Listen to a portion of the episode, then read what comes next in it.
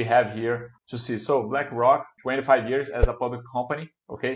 Highly consistent profits, highly consistent EPS growth, low leverage or debt-free company. Before that, let's check out the comment by Woya here, a quick by Woya. So BlackRock is uh, an asset man management. It's the biggest one in the world. Uh, manages over seven trillion assets. Uh, it's it's a very uh, a very big equity.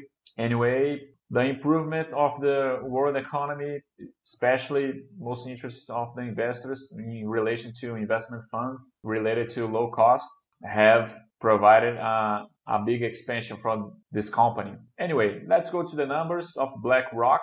Okay, let's go to the full board here, just a second. Let's go to the net profit, net income, sorry. So very good numbers here on the net income. Let's go to net profit margin. Something very good here, right guys? Uh, around 30%. Of course, this this ratio here is not going to be increasing always. It's important to be flat, in my opinion, okay? Uh, something very bad would be a decrease for many, many years, okay? Let's check EPS, earnings per share. It's like a mirror from the from the profits, right, guys? So I think it's pretty good here. Let's go to the second board.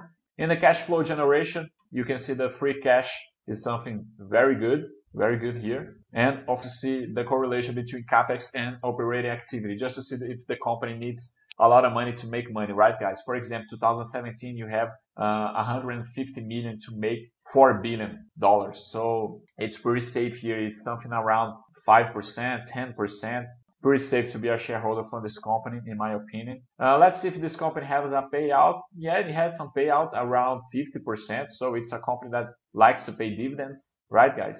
So this is the the summarization of the company in this graphic, net income and stock prices. I believe, guys, if if you don't if you don't see if you don't if you don't have a good graphic like this one it doesn't make any sense for a shareholder on the long run okay guys? You have some oscillations here between two years but on the long run it's increasing right? And this is the historical return. I think it's good.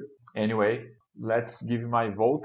Uh, we don't have anything to see here. Let me give my vote here. Okay we can put number five.